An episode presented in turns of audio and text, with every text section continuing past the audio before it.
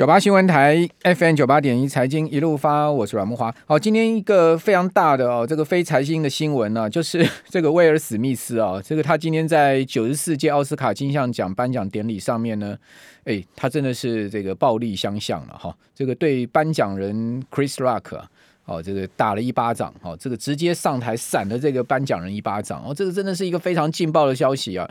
那这到底是怎么发生呢？讲实在，这个 Chris Rock 也是一个大白目。哦，他去 在台上要颁奖的时候，他呃想想幽默一下，你说幽默你就幽默自己就好了嘛，你去幽默人家老婆干什么？哦，或者说你去嘲讽人家老婆干什么？他去嘲讽那个。威尔史密斯的老婆，好，他说呢，这个威尔史密斯的老婆呢，呃，她的发型呢，很像那个戴米沃尔。我那个我那时候很年轻的时候看的那个魔鬼女大兵啊，那个戴米诺尔不是呃演一个那个魔鬼女大兵嘛？把这个头都剃光了哈，一个大光头。他说呢，他老婆呃讲威尔史密斯的老婆说，哎，你这个就是戴米摩尔当时的一个造型。哎，人家威尔史密斯的老婆，她不是。什么特效，或者是说她不是什么服装，呃，或者说造型效果去把头发这个理成大光头，而是因为他本来就是一个严重落发嘛，所以他干脆都剃光了。我想这个事情可能对于呃这个威尔史密斯的老婆或者威尔史密斯都是一个沉重的心理压力吧，哈。所以说呢，威尔史密斯当时就很火大，哈，就直接赏上台就直接赏了那个 Chris Rock 一个巴掌。哦，不过 Chris Rock 虽然是白目了哈，这个烂嘴，但是呢，至少他也没有这个、呃、就是还手了。所以说呢，就是呃，就这样，就就是他就在台上讲说，哦，那个巴蒂就是 老兄你，我刚被威尔史密斯打了一一拳，他是这样讲。那威尔史密斯下台之后还继续骂嘛，就飙脏话继续骂，就很失控。哦，那今天奥斯卡也谴责暴力了哈，但是呢，威尔史密斯呢，后来他居然拿到了最佳男主角。哦，就是我我之前有在节目有讲过一部我自己觉得还蛮不错的电影，就是那个呃，讲那个大小威廉斯那部电影哦，就那个呃虎爸那部电影。好，就那他演那个虎爸是从小就帮大小威廉斯写了这个人生的计划书啊，就是说他们他就是把他们一定要送去。温布登的王王者理查了哈，对那部电影，它其实不是一个运动片哈，它是一个这个历史片，呃，这个传记片呐，哦，就讲这个虎爸怎么去带威呃大小大小大小那个威廉斯好的的故事哈。好，那那他就因为这部电影拿到了最佳男主角之后，他上台去领奖的时候呢，态度一百八十度大转变哈，他向全场的人落泪道歉哦，然后呢，就是说他不应该有这样的暴力动作等等了哈。好，那现在目前媒体是说，主要原因是因为丹佐华盛顿哈在中场休息时间呢，哦居中斡旋一句话，让这个呃事情获得这样的一个结论。记得哦，这个念斡旋不叫干旋哦，哦这个念乌哦斡不是割按干。我再次讲讲斡跟干哈，呃一个下面是斗，一个是呢干哈，这个字大家应该都会念吧哈，叫做居中斡旋哈，不要再念干哈啊，让这个。等于说让威尔史密斯怒气平息，其实我我觉得应该也不是丹佐华盛顿讲的这句话了。他讲什么？他说：“哎，反正你人生在高峰的时候，你要小心魔鬼找上你。”应该是我觉得这个丹佐呃威尔史密斯呃史威尔史密斯呢，觉得他实在是太失控了。哦，我个人是认为威尔史密斯应该有情绪严重情绪上面的问题。哦，他的这个失控，当时这是一个完全情绪失控的一个呃。一个一个做法，然后之后呢，现在才冷静下来，大概是这样子哈。所以说呢，丹佐华盛顿那句话有没有讲？其实我觉得应该不是重点了。好，应该就是威尔史密斯觉得他就根本就是一个大失大失控。那这些这么有名的台面上的人，会不会有情绪上的问题？我跟各位报告，绝对肯定有情绪上的问题，大多数人都有。啊，就是绝对有心理跟情绪上面的一个 control 的问题。好，那这个是一个事情跟各位报告。今天这个视频也不是被刷爆了哈。好，我们赶快来讲呃讲一下最近这个财经的状况哈。请教期货分析师林昌兴，昌兴你好。大家好，大家晚安。好，所以这个金融界这个呃交易员有很多情绪的问题，对不对？是啊，尤其哦盘中这个压力很大，尤尤其有这个一下暴涨一下暴跌哦。说实在的。我认识非常多的交易员，包括我以前在做自营操作的时候，盘中基本上哦要修炼自己是很不容易。有时候我们都看书，甚至于说玩玩游戏，反而不会沉浸在盘面，因为一下子涨一下跌哦，你的情绪会被这盘面影响。尤其你金额一大，比如说你的输赢是可能是两三千万的时候，这这个时候，你你有输，你有一几天输掉两三千万吗？我你你个人有这样的情况？最大的部位在自营部大概就是五百万上下。嗯、那我们的这个其他朋友大概是两三千。那当然就是你你有把你有把你们自营部的钱输输掉过吗？呃，基本上有输也有赚回来了。哦、OK，那叫未实现损益吧。如果如果出了，就是已实现损益。哎、欸，你你今天这个操盘不顺哈，去打电动玩打打那种 game 哈，真就是一个发泄嘛，对不对？对。好，这个那那看书我不知道看什么书，可能是看佛经吧，对吧 看一下心经，看一下心经，让自己稍微平静一下，是这样的。很多人就是会玩电电动游戏，就是说，比如说你就是把里面的魔王什么的，你在里面发泄掉，你回到盘面上就会比较正常一些。只有我们这样度过的。我的发泄方式就是大吃大喝了。那要运动更多才行的。有有有，我我天天运动，我运动还蛮勤快。好，那回到今天，呃，我们看到这个盘面，你你看到今天这个压回，你的感觉是什么？是因为上海疫情吗？台北疫情吗？其实这个压回哦，其实反过来讲，大家应该要拍手，因为 因为这个压回真的是让大家上车的机会了。我觉得是因为对于所谓台北的 COVID-19 嘛，因为周末包含今天传出来就说哇，这个确诊人数大增哦，可是。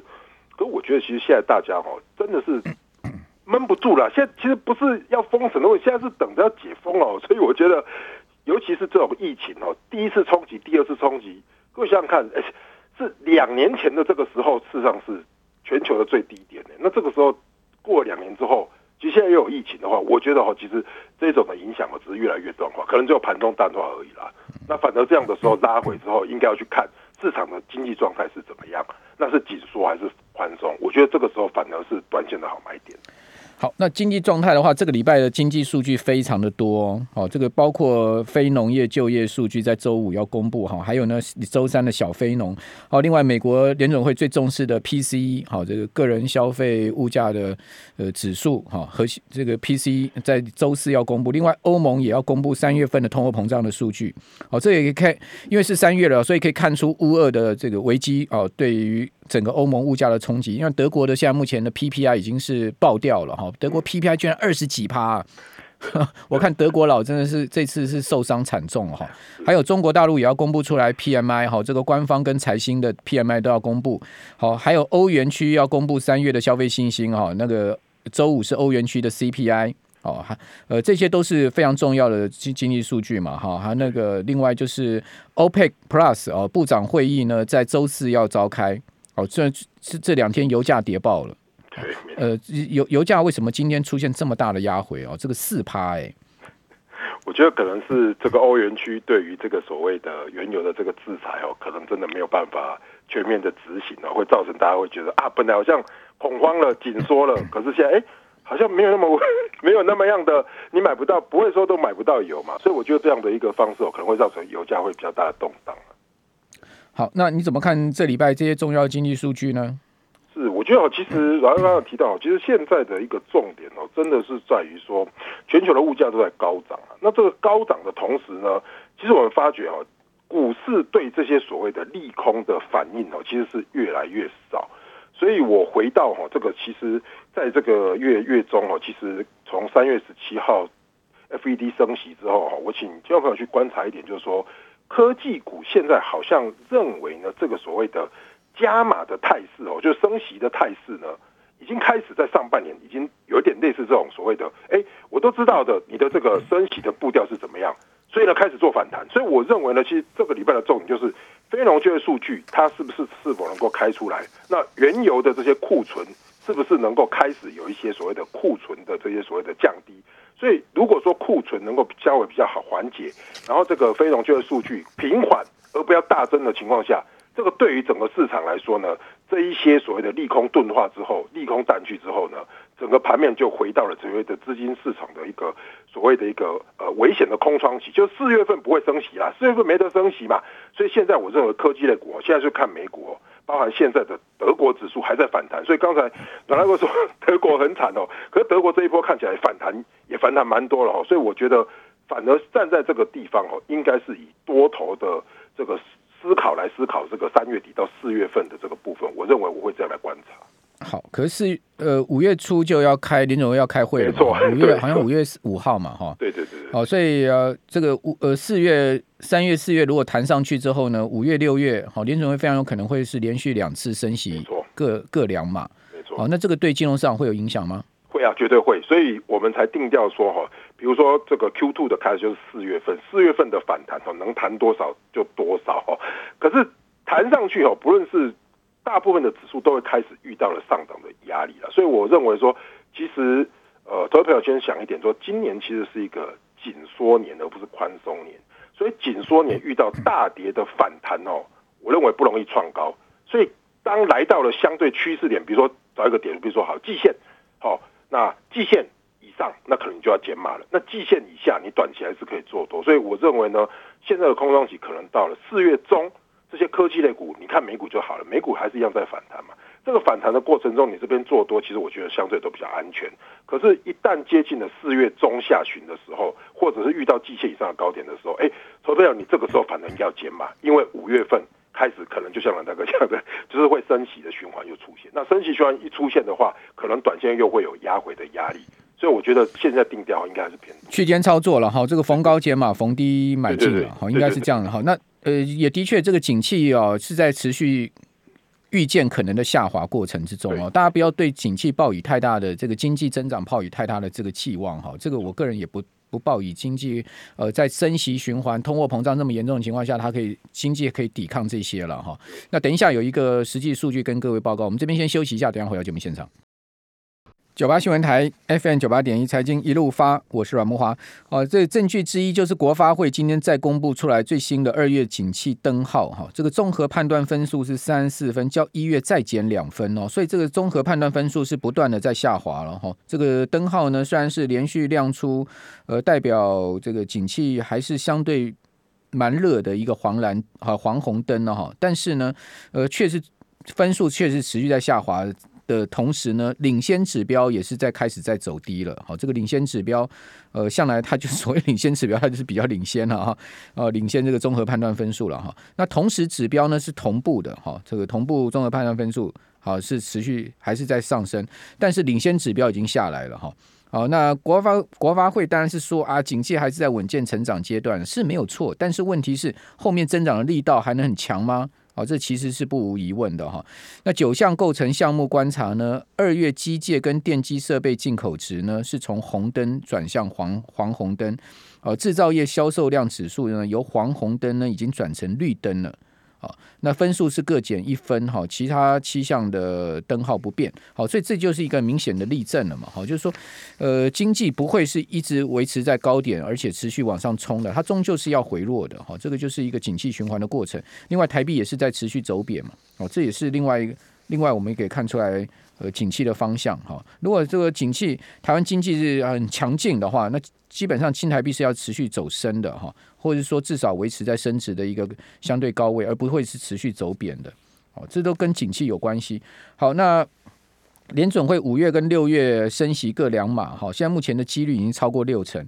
好，这是根据 Fed Watch。好，这个五月六月升息的几率各两码。好，达到百分之六十一点六跟六十点三。哦，此外呢，市场估计啊，这个月核心 PCE 会突破五点五哦，核心的就突破五点五。哦，那另外，加计乌俄冲突，美国的 CPI 会突破八趴。哦，核心 PC 如果加计乌俄冲突的话，会突破六趴。好，所以美国的通货膨胀是非常大压力的哈。那所以在这样状况之下，华尔街的投资机构，包括高盛之后呢，花旗跟美银也定调了。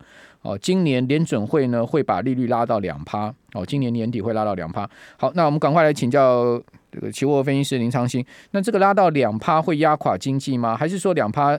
对经济还是呃，这个不会造成绝对的负面影响呢？其实哈，呃，我们最近哦，如果来看到这个市场哦，这个市场的操作难度很高。我稍微跟大家分享一下，在二零零八年哦，当时我第一次开始操盘哦，盘是崩跌哦，可是可是呢，我我跟大家分享一个重点是，崩跌的盘势或是缓跌的盘势，它会伴随着急速的反弹。所以我认为像现在的盘，就是你看经济状况很差。可是第一季已经修正够多，所以它是快速的反弹。所以我觉得听众朋友你在做操作或者在做布局哦，就两个点嘛。你要么做多，就是现在短短的做；你要么想做空的人哦，这个时候我觉得还不适合放空。为什么？因为一月份、二月份其实是比较容易放空的。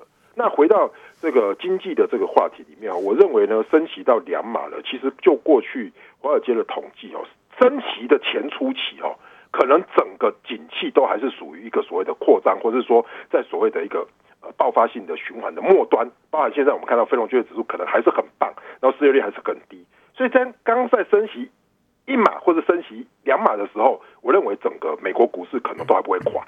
可是随着升息开始增加的时候，这时候大家就要去观察重点。如果开始升息增加，然后呢，这些所谓的失业率开始上升，然后通货膨胀又下不来的时候，这时候升息第三次、第四次的时候，其实就会有可能是这个股市回档的风险。所以我认为呢，其实现在的经济呢，看起来还是哦，以美国来说还是非常的强劲。可是美国，呃，美国对应到台湾呢，其实老大哥也讲哦，可能看到一些什么灯号已经开始在转变。我们认为也是这样，成长性呢可能开始在衰退。所以在这样的状态之下，你如果哈短线要找一些成长性的股票，我觉得在车用的还是有机会。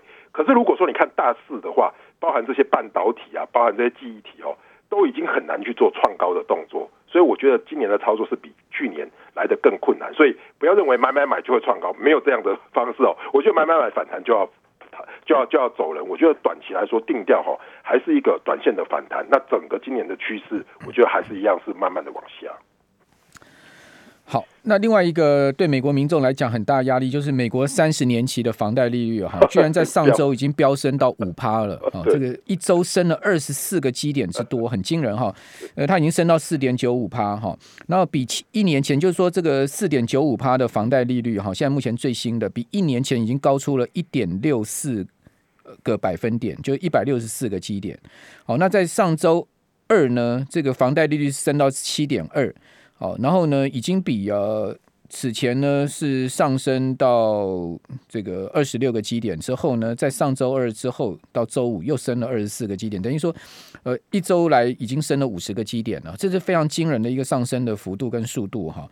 那那如果以十万块钱美金的十万块美金的房贷来算的话，一点六五个百分点，等于说他一年增加的房贷利息哦，单一利息支出就达到了一千六百块美金哦。对，就很多。嗯一千六百块美金啊，你说啊不多，哎，对老美来讲，一千六百块美金很多哎，很多老美他可可能他拿不出一千块美金的现金哎，对不对？哦，所以油价上升也好，这个房贷利率上升也好，终究会影响到经济消费嘛哈。那那这个油价好，那我们来谈一下油价吧哈。这个油价会不会压垮经济呢？就现在目前看到最新的这个俄乌战争哈，那俄罗斯不是出招吗？说啊，你要买天然气要买油都要用卢布嘛，对不对？好，然后呢，现在目前看到欧盟跟拜登开完会之后，因为这次拜登到欧盟去。开完会之后，欧盟是很明确拒绝了，说他们要用卢布来买单天然气跟原油。那问题是你不用卢布来买单天然气跟原油，俄罗斯不卖你怎么办？所以现在这个这个球又回到俄罗斯那边，看看莫斯科怎么做。那现在华尔街估计说，如果莫斯科减少超过三百五十万桶石油一天的这个出口量的话，油价会上到两百块了。哦，这个是华尔街最新的预估。那你觉得有可能油价会到两百吗？我觉得不容易哦。如如果是属实这样的话，这两天的原油我觉得就不会跌下来了啦。哈，所以我认为第一个油价如果说真的要往上去的话，前坡三月初的高点要拉过去了。可是我认为哈，油价只要维持在一百以上了，基本上哈。呃，这个所谓的增产的这个呃纷纷哦，就会开始了去发动。所以说，我觉得这只是短期一个现象哦，不太可能说俄罗斯永远都不出口，然后呢，全球就看着油价一直飙，然后没有缓解。还有一个很重要的重点，大家知道，现在 Joe Biden 最怕的是什么？就是美国的物价大幅上涨。然后他结果接下来还要选举嘛，所以我觉得再怎么样哈，其实美国包含自己页岩油跟 OPEC 都会来压抑油价，所以我认为呢，短期来说油价可能还是在高档震荡。不过今年的下半年一旦战事缓解，或者说开始增产的时候，供需只要一均衡，油价就会快速的回跌。所以我觉得油价应该不会到两百。好，美国物价高到什么程度？高到连第一夫人都觉得物价太高。反正第一夫人不用选举无所谓，她搞不好还很讨厌她老公去当总统，对不对？你你都已经几岁了，还要再选第二任？不要了，这个至少留留个几年给我们一起过过好退休日子吧。不要每每每一次就那么一下飞波兰，一下飞哪里了？不要那么辛苦了，是不是？好，那所以第一夫人就抱怨说物价太贵嘛，故意吐槽她老公是这样吗？好，另外德国总理舒尔兹啊说呢，如果对俄罗斯实施是化石燃料的禁运，包括天然气、石油的禁运，哈，会使得德国跟欧洲经济衰退哦。这是德国总理对国会议员所说的话，这不是开玩笑的。也就是说呢，你如果真的是把俄罗斯逼到墙角的话，就是说把这个石油禁运，哦，这个天然气禁运的话，我们德国就 game over 了，我们的经济要衰退了。哦，那另外欧洲也要衰退。那他讲这个话的意思很明白，就是说德国不赞成嘛。对了，而且他不参加了，因为其实以以以整个市场来说，哈。美国，美国你在讲是美国，你讲你的嘛，你又是原国的原有的大出产国，可是对德国来说，哎，我要都要跟人家买，哎，啊，你叫我加入，结果结果受伤的是我，而且受伤最严重，所以我认为哦，德国在欧盟的角色，他现在还是一样处于反对方，而且你要他真的通过，我觉得。真的相对的比较难呐、啊，所以我比较不会看好说这个原油在这样的状况下再度的飙涨，除非德国有告知说我都不要用，我就用天然气，可是我啊，或者我都要用这个所谓的再生能源，所以我认为这个其实是比较困难。好，不过美油跟布油上周的涨幅都超过两位数哦。美油一周涨了十点五趴，布油涨了十一点七八趴。哦，不过现在目前美油跟布油都很明显的在回落了，哈，大家都跌三趴多四趴左右。另外，很明显的在上冲的就是美国国债利率，哈，美国十年期国债利率十年期在上周五一度冲破二点五哦，这创下二零一九年五月以来的新高。哦，中场收在二点四八，单日上升十一个基点，全周上升了三十三个基点之多啊。哇，所以这个其实我我觉得大家要去留意哦，可能会短。短期跟长期倒挂，所以现在的短期的利率飙得很快哦。那这个就是反映的，其实美元接下来哦还是属于一个比较偏强的格局。所以我觉得杂币，包含日币啊、台币啊，都还是贬值。美元在现在呢，其实是一个强势的货。好，日本还讲说他们要继续大宽松嘛？对，这个日币怎么升值嘛？所以日币现在已经贬破一二四了，听众朋友，现在大贬，没有错。现在目前贬破一二四，已经接近到一二五了。天哪！哦，日元真的是狂崩啊！对手上的日元怎么办？现在目前单日贬幅已经将近两趴，哎，所以我们说没关系啊，大家是等着去玩嘛。只是说真的要去 日本玩的人，我建议大家现在先换美元呐，你不一定要换日元呐，因为日元现在是很日本会很贵了。以后谢谢林昌兴。